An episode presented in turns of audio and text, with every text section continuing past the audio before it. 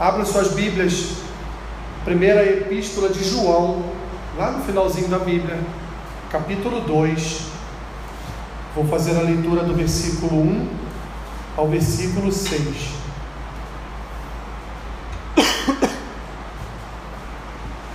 Primeira João, capítulo 2, versículo 1 ao versículo 6. Vou tentar ser breve na minha reflexão, até mesmo porque falar por alguns minutos e tossir ao mesmo tempo é muito ruim, né? Incomoda, incomoda quem tosse, incomoda quem está ouvindo, quem está tossindo.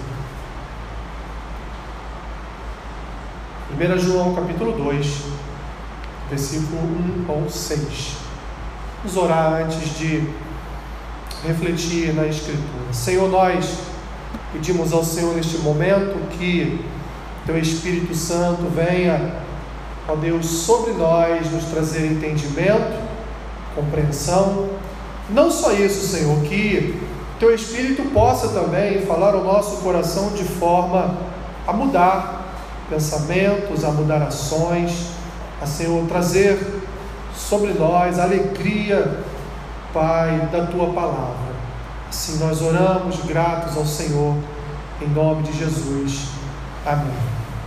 Primeira Epístola de João, capítulo 2, versículo 1, diz assim: Filhinhos meus, estas coisas vos escrevo para que não pequeis.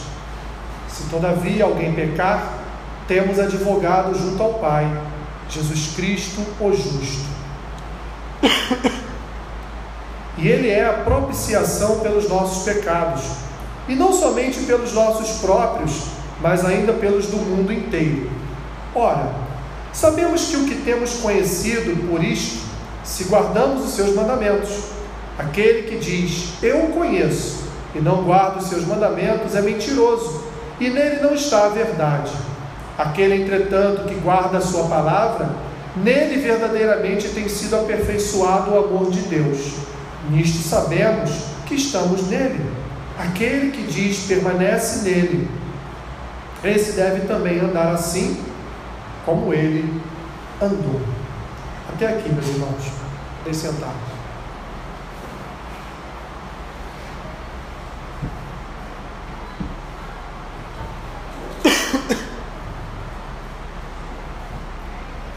Queridos, nós nós somos a geração mais informada de todos os tempos.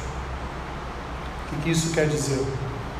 Eu lembro ainda, ainda na minha infância e até um pedaço da minha adolescência, nós é, éramos muito mal informados a respeito das coisas.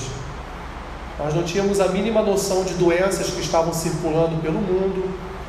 Nós só conhecíamos, por exemplo, a fome, a fome na África por causa da das reuniões dos grandes músicos do mundo, fazendo, fazendo músicas para serem vendidas para é, acudirem os necessitados da África. Nós só sabíamos de guerras, meus irmãos, assim, muito tempo depois que haviam acontecido. Era um mundo que não, não era um mundo globalizado, não era um mundo unificado, não era um mundo é, em que as informações eram compartilhadas nos quatro cantos da terra. Mas hoje, pelo advento da tecnologia, das redes sociais, é, pela melhora também da, da TV, né, que é um meio de informação, embora não informe muito, enfim. Mas nós hoje somos pessoas muito bem informadas e em nenhum tempo da história nós é, adquirimos, nós subtraímos, nós absorvemos tanta informação, meus irmãos, como nós absorvemos hoje. Mas também, é, num contraponto, nós somos a geração que mais reclama. Apesar de sermos a geração mais informada de todos os tempos, nós somos a geração que mais reclama das coisas. Parece que as coisas nunca estão boas como nós gostaríamos que tivesse. Parece que está sempre faltando algo. Embora você tenha hoje muito mais acesso, meus irmãos, ao que tínhamos em tempos passados. Temos as coisas chegam em nossas mãos de forma muito mais fácil do que era em tempos antigos. Se você fizer aí um exercício de memória, você vai lembrar que, embora eu fosse ainda um garotinho, mas eu lembro, nos tempos do Sarney, você lembra da fila do feijão? Você lembra a dificuldade para você comprar um quilo de carne? Já passamos por períodos, meus irmãos, aqui no Brasil, particularmente no Brasil, onde era muito difícil você ter acesso às coisas. Lembra do telefone? Como era difícil você ter um telefone. A pessoa que tinha um telefone era rica. Ela servia aquela rua toda, né? Eu lembro que todos os lugares onde nós morávamos, minha mãe sempre teve telefone, graças a Deus. Não éramos ricos, a gente sempre teve. Minha mãe sempre conseguiu uma linha telefônica. E às vezes fazia filas na porta da minha casa para o pessoal fazer ligação. Era muito engraçado, né? Mas hoje, meus irmãos, hoje você vai ali na Casas Bahia e passar um iPhone 13 ali 24 vezes, sem juros. Hoje você faz uma assinatura aí de, de telefone na Claro, na Vivo, na Oi, na, na, na, enfim, na TIM, por 30 reais por mês você paga aí uma assinatura aí e fala com o Japão, fala com a China, fala daqui a um tempo até com Marte. Né? As coisas hoje são muito fáceis para nós. Mas toda essa facilidade acabou nos viciando na reclamação. Porque hoje se você manda um WhatsApp para alguém, se alguém não te responde duas horas depois, até duas horas depois, você já entra em desespero, né? Você já pensa, está chateado comigo? Fiz alguma coisa para não responder o meu WhatsApp? O que aconteceu? Mas às vezes a pessoa está ocupada, ela tem mais o que fazer do que ficar o dia inteiro no WhatsApp respondendo às outras. Mas nós nos tornamos esse tipo de pessoa, meus irmãos. Nos tornamos esse tipo de sociedade, porque além de nós so termos em nossas vidas hoje essa gama de informações, informações que muitas vezes nem precisamos ter, mas temos, né? E a facilidade com que as coisas chegam em nossas mãos, isso nos tornou pessoas birrentas, nos tornou pessoas choronas, nos, ter, nos tornou pessoas, o pessoal jovens gosta de dizer, né? pessoas de mimimi. Isso é uma verdade entre nós, meus irmãos, a igreja não está fora desse contexto. Porque nós ainda que separados por Cristo, nós fazemos parte dessa sociedade e acabamos por absorver as coisas boas e mais dessa sociedade. Mas nós, meus irmãos, temos que estar atento a uma coisa. Isso nós não podemos ser negligentes de forma alguma. O que tem ocupado o nosso coração? O que tem essas informações, toda essa facilidade, o que isso tem trazido à nossa alma enquanto filhos de Deus, o que isso tem trazido ao nosso coração, meus irmãos, as informações que absorvemos, precisamos absorvê-las, precisamos trazer para o coração certas coisas que acontecem nessa vida, certas angústias do mundo que nos cercam e muitas vezes, meus irmãos, ocupam um lugar no nosso coração que não deveriam ocupar o que temos guardado no nosso coração.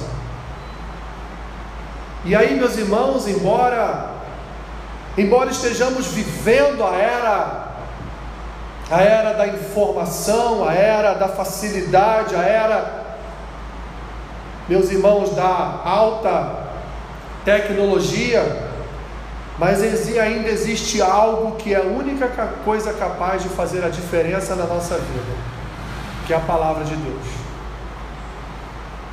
Palavra de Deus formada por pelo Senhor, mas através de, quatro, de 40 autores diferentes, por séculos e séculos, escrevendo textos, escrevendo textos, deixando histórias registradas, histórias essas de milhares de anos atrás, mas que ainda, meus irmãos, é o conteúdo mais informativo, é o conteúdo mais importante que nós crentes devemos ter no nosso coração. A palavra de Deus deve ocupar sempre o centro, o primeiro lugar no nosso coração. Sabe por quê, meus irmãos? Porque quando a palavra do Senhor ocupa o centro do nosso coração, quando ela estabelece no nosso coração na nossa alma um trono. Nós podemos dizer que este trono é um trono de liberdade, é um trono de esperança. Quando a palavra de Deus ocupa o primeiro lugar nas nossas vidas, nós não tememos, meus irmãos, as informações que nos chegam deste mundo. Nós nem mesmo nos ocupamos em nos preocuparmos ou absorvermos aquilo que não é importante para nós. Porque aquilo, meus irmãos, que afronta, que confronta, que vem de encontro às Escrituras, não tem importância para nós. Não tem a mínima importância para a igreja, para o povo de Deus. Feita essa breve introdução, que isso tem a ver com o texto. O apóstolo João, meus irmãos, nessa sua primeira carta à igreja, são três cartas, mas nessa sua primeira carta à igreja, ele vai apresentar um meio de vida cristão.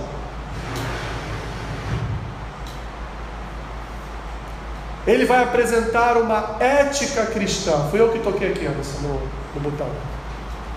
Ele vai apresentar um modo de viver cristão. Ele vai iniciar já a sua primeira epístola dizendo para nós aquilo que ele já havia dito lá no seu Evangelho. Capítulo 1, versículo 1 do Evangelho de João, ele fala do Verbo encarnado, ele fala do Verbo que estava com Deus desde o princípio, ele fala do Verbo que era Deus, ele fala de Cristo, o Verbo, Cristo, Deus. Cristo encarnado, o Verbo, a palavra de Deus na terra, encarnada na figura humana, para transmitir ao seu povo a verdade sobre o conhecimento de Deus, para transmitir ao seu povo quem Deus verdadeiramente é e o que é o seu reino. E assim então Jesus em toda a sua caminhada, ele apresenta o reino do Pai, ele apresenta o Pai e ele ensina também uma forma de andar com o Pai, que é andar segundo aquilo que o Pai nos diz.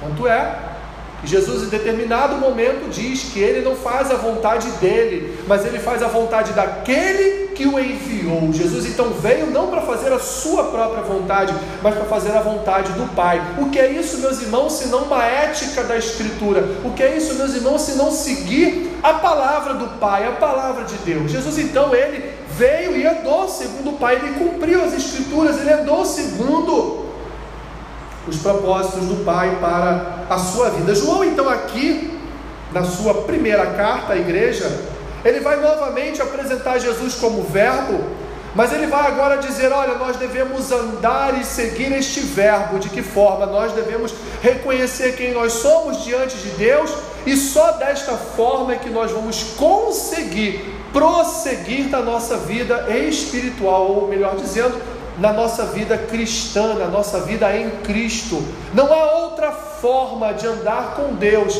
senão segundo o Verbo, segundo aquilo que nos foi revelado por Deus através da Sua palavra. João então vai nos apresentar. Já nos capítulos 1 e 2 do seu, da sua carta, da sua epístola, ele vai nos apresentar, meus irmãos, uma ética cristã, uma forma, aliás, a única forma que uma pessoa tem de andar com Deus. Não existe nenhuma outra fórmula mágica para andarmos com Deus. Existe uma só, meus irmãos, e esta forma como nós devemos andar com Deus está aqui registrada na Sua palavra. A palavra de Deus nos apresenta, meus irmãos, os meios necessários para os quais nós poderemos andar com Deus.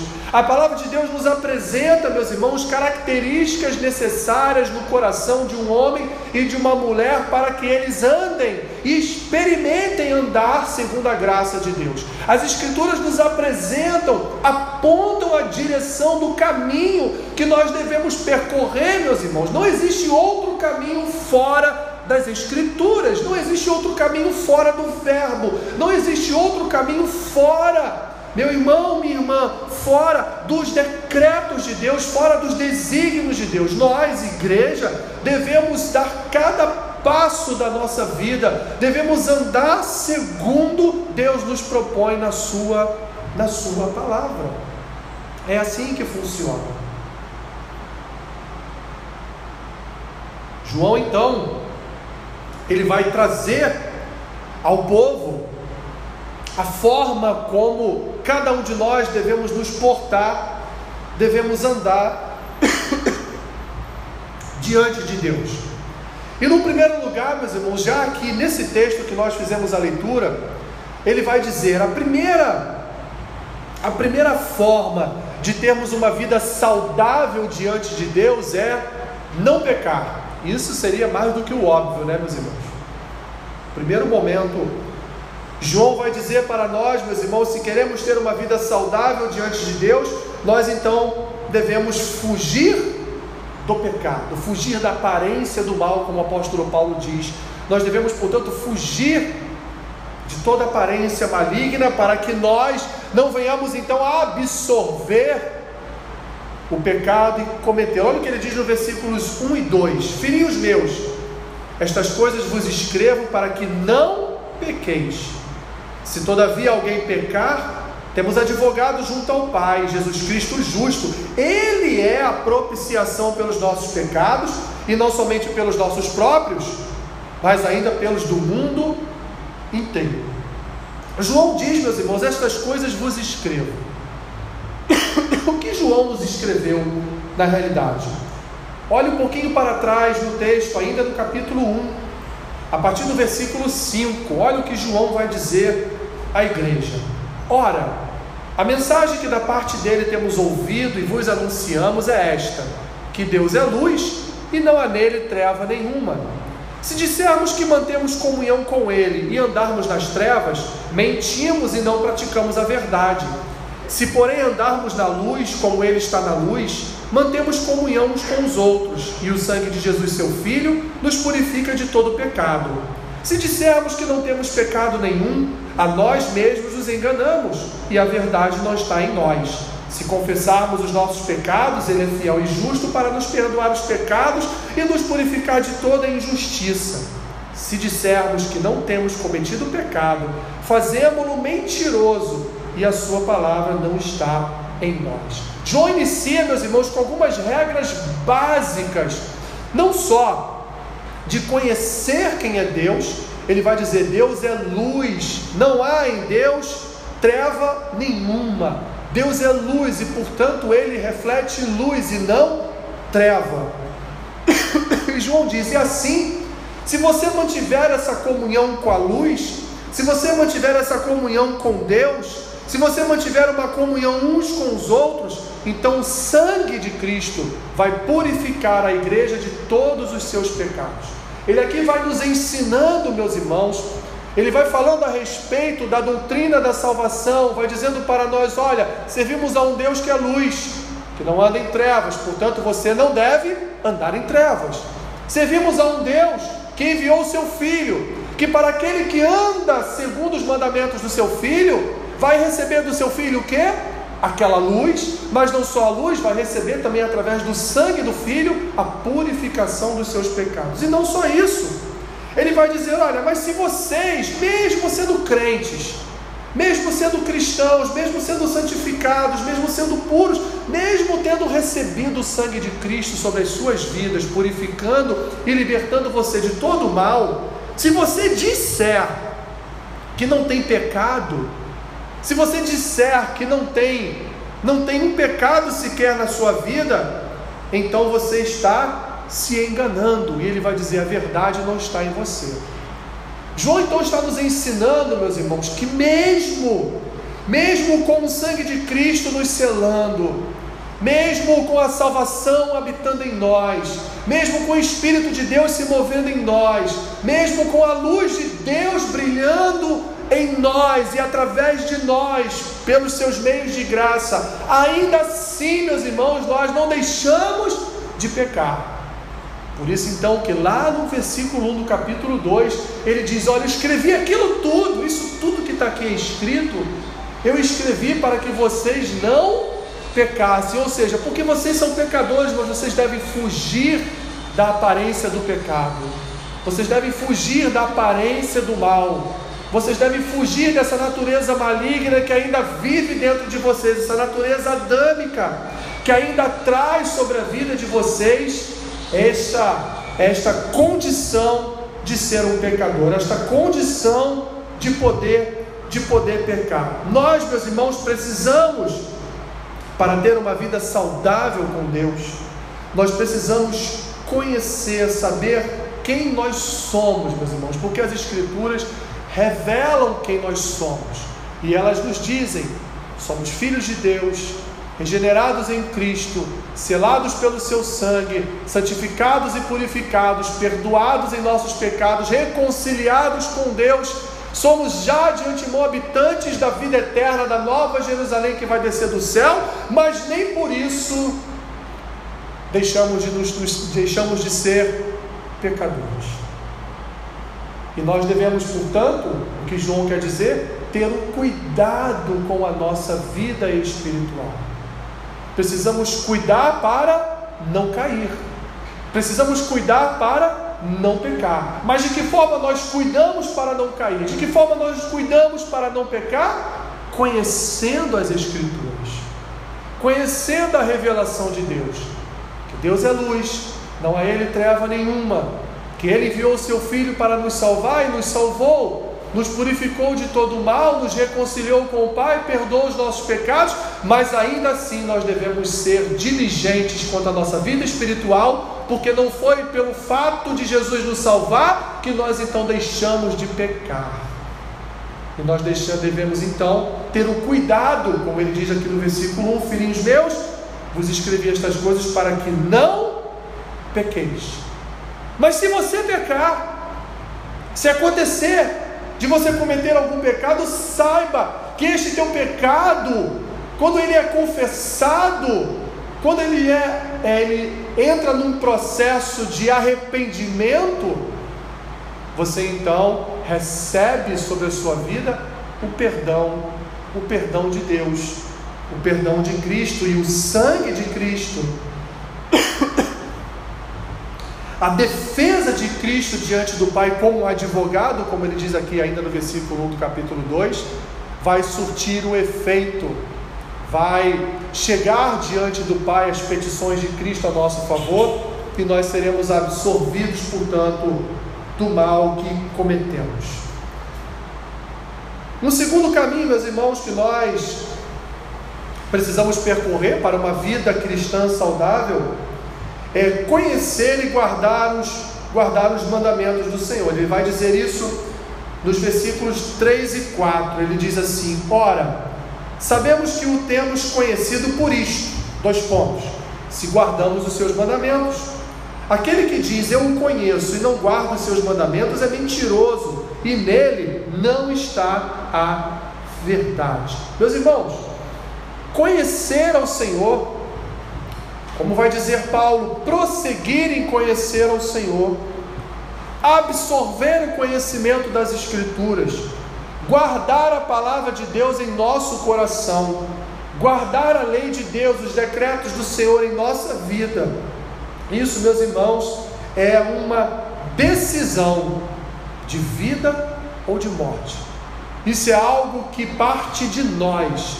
A partir do momento que ouvimos a palavra, a partir do momento que ela realizou um efeito no nosso coração, nos regenerou, nos converteu, nos deu uma nova visão de vida, nos trouxe à luz, nos tirando das trevas em que nos encontrávamos. Agora cabe a nós prosseguir conhecendo ao Senhor, prosseguir guardando a palavra do Senhor no nosso coração meus irmãos, para que ela continue a realizar efeitos diários em nossas vidas, nos protegendo do pecado, nos protegendo do nosso próprio eu, nos protegendo dessa natureza adâmica que ainda vive em nós e realizando em nós, meus irmãos, os atos milagrosos, os atos milagrosos de Cristo. Mas tudo isso é uma decisão.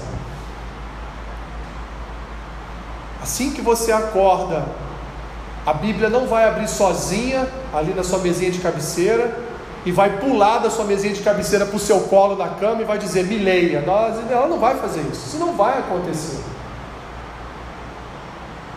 Nós, nós devemos exercer uma disciplina diária e todos os dias, meus irmãos, incansavelmente abrir as Escrituras e deixar Deus transmitir a nós o conhecimento dela. Permitir que o Espírito trabalhe em nosso coração. Permitir que Cristo seja mais vivo em nós a cada dia, porque assim é que dizem as Escrituras. Nós somos habitados pelo Espírito de Cristo. Nós somos habitados, meus irmãos, por porções da glória de Cristo, pois somos a sua igreja, somos o seu povo, somos os seus co-irmãos e recebemos dele, e nele recebe, recebemos a plenitude, meus irmãos, de todas as coisas. Então, as Escrituras, nós buscamos nela conhecimento de Deus, buscamos nela conhecimento de nós mesmos e buscamos nela também, meus irmãos, absorver esse conhecimento para que todas as vezes que nós precisarmos, como Cristo precisou no deserto, por exemplo, quando foi tentado por Satanás, nós então tenhamos, como vai dizer o apóstolo Pedro na sua primeira epístola, tenhamos razão na nossa fé, possamos então falar da nossa fé de forma racional e de forma a que venhamos a nos desviar de toda aparência do mal. Veja, meus irmãos, João nos ensina, João nos ensina a não pecar, embora sejamos pecadores, mas ele nos ensina a andar por um caminho, é, um caminho difícil, mas um caminho necessário para não vivermos no pecado. Ele nos ensina que devemos conhecer as Escrituras, mas não só conhecer as Escrituras, mas guardar os mandamentos, porque se assim não for, nós não somos de Cristo. Ele vai dizer aqui no versículo 4: aquele que diz, Eu conheço a Sua palavra, é verdadeiramente aperfeiçoado no amor de Deus. Ele vai dizer depois, seguindo lá o capítulo 2, aquele que não ama o Senhor, ele, aquele que não ama seu irmão, ele não foi, portanto, aperfeiçoado no amor de Deus. Ele não conhece a palavra de Deus e, portanto, ele não é um filho de Deus. Ele vai dizer isso muito mais claramente lá no capítulo 3, quando ele fala dos filhos de Deus e dos filhos do diabo. Ele vai dizer: aquele que não ama seu irmão, ele é um filho do diabo. João é muito direto. João não, João não se utiliza muito como Paulo se utilizava de analogias, né? comparando a nossa vida cristã com uma maratona, ou comparando a nossa vida cristã como um soldado numa guerra. Não, João ele é muito direto naquilo que ele fala. João talvez tenha sido um dos primeiros puritanos, né? ele falava na cara aquilo que tinha que ser. Ele vai dizer: se você não ama seu irmão, Cristo não está na sua vida. Ele vai dizer aqui: se você diz que ama a palavra, conhece a palavra, então o amor de Deus vai ser aperfeiçoado na sua vida. Então você vai andar na luz de Deus, você vai andar conforme Deus então propõe na sua na sua palavra. Mas ele vai dizer também aquele que diz que conhece a Deus, mas não guarda os mandamentos de Deus, esse então é mentiroso e nele não está a verdade, a verdade do Pai. Portanto, meus irmãos, é, dois caminhos que João nos apresenta. Primeiro caminho, reconhecer quem nós somos, pecadores, confessar os nossos pecados, nos arrepender, que nós temos um justo, temos um advogado junto ao Pai, que advoga a nossa causa, perdoa os nossos pecados, nos purifica, nos sara de todo mal e continua ministrando sobre a nossa vida a sua santidade, a sua luz. Primeiro caminho. Segundo caminho, meus irmãos, conhecer a Escritura e guardá-la no nosso coração. E assim então vivermos andando nas verdades de Cristo, vivermos andando segundo as promessas de Deus, vivermos andando, portanto, debaixo dos decretos do Senhor. E por último, última, último caminho que João vai nos apresentar neste seu pequeno manual de ética cristã é andar como Cristo andou. E ele diz aqui, nos versículos 5 e 6: Aquele, entretanto, que guarda a Sua palavra, nele verdadeiramente tem sido aperfeiçoado o amor de Deus. Nisto sabemos que estamos nele. Como sabemos? Aquele que diz que permanece nele, esse deve também andar assim como ele andou. Então, meus irmãos, para nós dizermos que conhecemos a palavra do Senhor, para podermos dizer que o amor de Deus tem sido aperfeiçoado em nós, qual é, meus irmãos, a característica de alguém que conhece a palavra, guarda a palavra, sabe quem é, anda na luz, qual é? É andar com Cristo, é realizar os atos de Cristo, é andar como Cristo andou, meus irmãos. Por que disso? Porque nós precisamos tratar a nossa vida com a vida de Cristo em nós.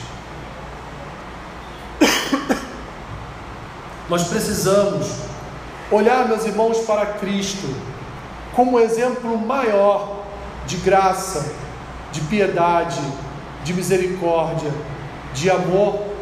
Devemos seguir, em primeiro lugar, os passos de Cristo. Devemos seguir a obra de Cristo. O próprio Senhor Jesus vai dizer, isso está lá registrado na, no Evangelho de João, que nós, a sua igreja, realizaria atos muito maiores do que ele, o próprio Senhor Jesus, realizou. Ele vai dizer isso lá no Evangelho de João.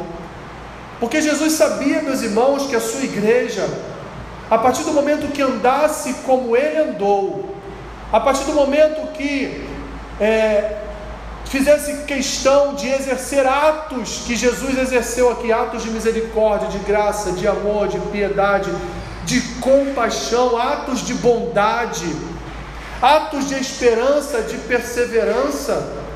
Ele sabia que a sua igreja faria obras bem maiores do que a que ele fez, do que as que ele fez aqui enquanto andou, enquanto andou entre nós. João então, ele apresenta à igreja, meus irmãos, um meio de vida, uma forma de viver cristã. E qual é a nossa forma de viver cristã? Pecou, arrepende-se, confesse seu pecado, que você tem um justo, tem um advogado diante do Pai, que vai ali advogar a sua causa e vai então perdoar os seus pecados, sarar as suas feridas. Ele apresenta um caminho que é o caminho do conhecimento das Escrituras. Não só isso, não só conhecer, mas também, como disse o salmista lá no Salmo 119, no versículo, no versículo logo depois do que nós fizemos a leitura, no versículo 11, guarda a palavra no seu coração, porque quando guardamos a palavra no nosso coração, nós não pecamos contra o Senhor. E por último, você então, sendo este servo, que reconhece que é um pecador, confessa os seus pecados, se arrepende deles, anda com Deus, conhece a Deus e guarda a palavra de Deus no seu coração, então você vai andar como Cristo andou. Você vai peregrinar nesta terra como Cristo peregrinou. Você vai, portanto, ser, poder ser chamado de um verdadeiro cristão, um pequeno Cristo. Como assim foram chamados os cristãos lá no livro de Atos. Assim, meus irmãos, a igreja deve não só permanecer, mas deve também andar. E eu quero terminar com a introdução que ele faz, no capítulo 1, lá no versículo 1. João ele faz uma introdução para depois ele falar da vida cristã, da vida ética cristã. Ele diz, quase que repetindo Gênesis 1:1 ou o seu evangelho lá no capítulo 1, versículo 1. O que era desde o princípio, o que temos ouvido, o que temos visto com os nossos próprios olhos, o que contemplamos e as nossas mãos apalparam com respeito ao verbo da vida, e a vida se manifestou e nós a temos visto, e dela damos testemunho, e vou anunciamos a vida eterna, a qual estava com o Pai e nos foi manifestada. O que temos visto e ouvido, anunciamos também a vós outros, para que vós igualmente mantenhais comunhão conosco.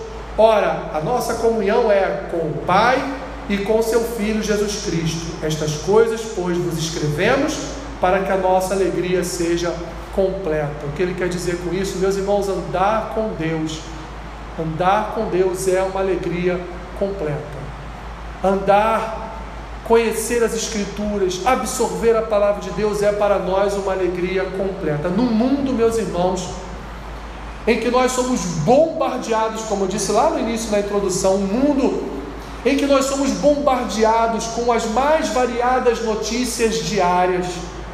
No mundo que nós somos bombardeados, meus irmãos, de várias facilidades que chegam às nossas mãos, no mundo, meus irmãos, que tudo parece ser tão simples, deste mundo que nos apresenta nos apresenta tantas facilidades entre aspas para conquistas nas nossas vidas. A única coisa que traz alegria ao nosso coração é a palavra de Deus.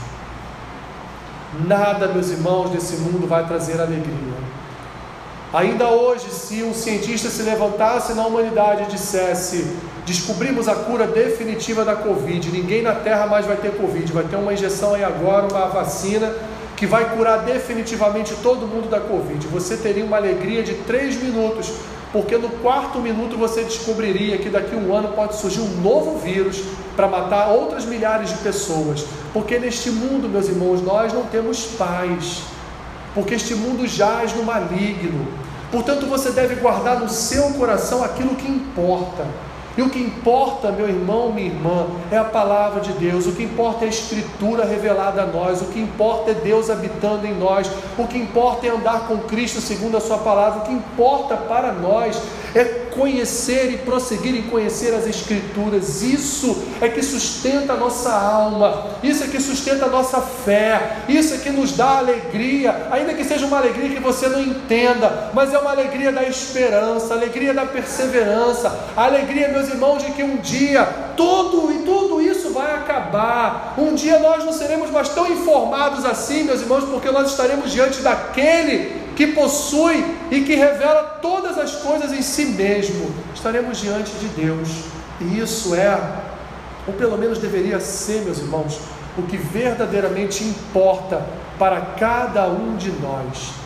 Vivendo cada dia de fé em fé, de glória em glória, segundo a palavra de Deus, segundo os decretos do Senhor, que nos garantem, meus irmãos, nos garantem a vitória nos garantem a alegria da salvação, nos garantem as promessas de vida eterna, nos garantem, meus irmãos, que temos um Deus sobre as nossas vidas que cuida de nós a cada dia.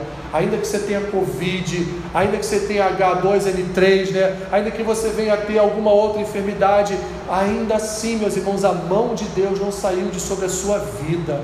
E essa é a alegria do nosso coração. E como sabemos disso? Quando nós nos empenhamos em estudar a Sua palavra, quando nós nos empenhamos em andar conforme Cristo andou, quando nós nos empenhamos em sermos servos fiéis àquilo que Deus tem entregue, entregado em nossas mãos, que é o seu Evangelho, que é a Sua palavra.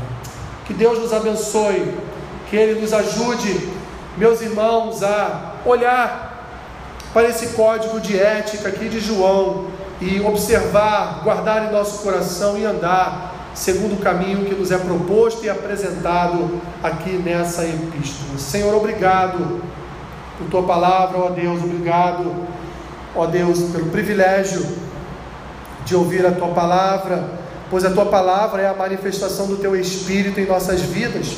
A tua palavra é a manifestação, Senhor, da certeza de que se nós perseverarmos Senhor, chegaremos ao fim, seremos mais do que vencedores, seremos, receberemos a coroa de glória, receberemos o galardão da eternidade, receberemos a vida, a vida eterna em Cristo. Obrigado, Senhor, por tua palavra, porque é ela que nos apresenta o caminho, é ela que nos aponta a direção, é ela, Senhor, que sustenta a nossa vida e traz ao nosso coração, mesmo em meio a tantas notícias ruins, a alegria de vivermos em Cristo. Abençoe teu povo, Senhor, abençoe a tua igreja. Cerca-nos, ó Pai, da tua presença. Nós te pedimos e assim oramos em nome de Jesus. Amém.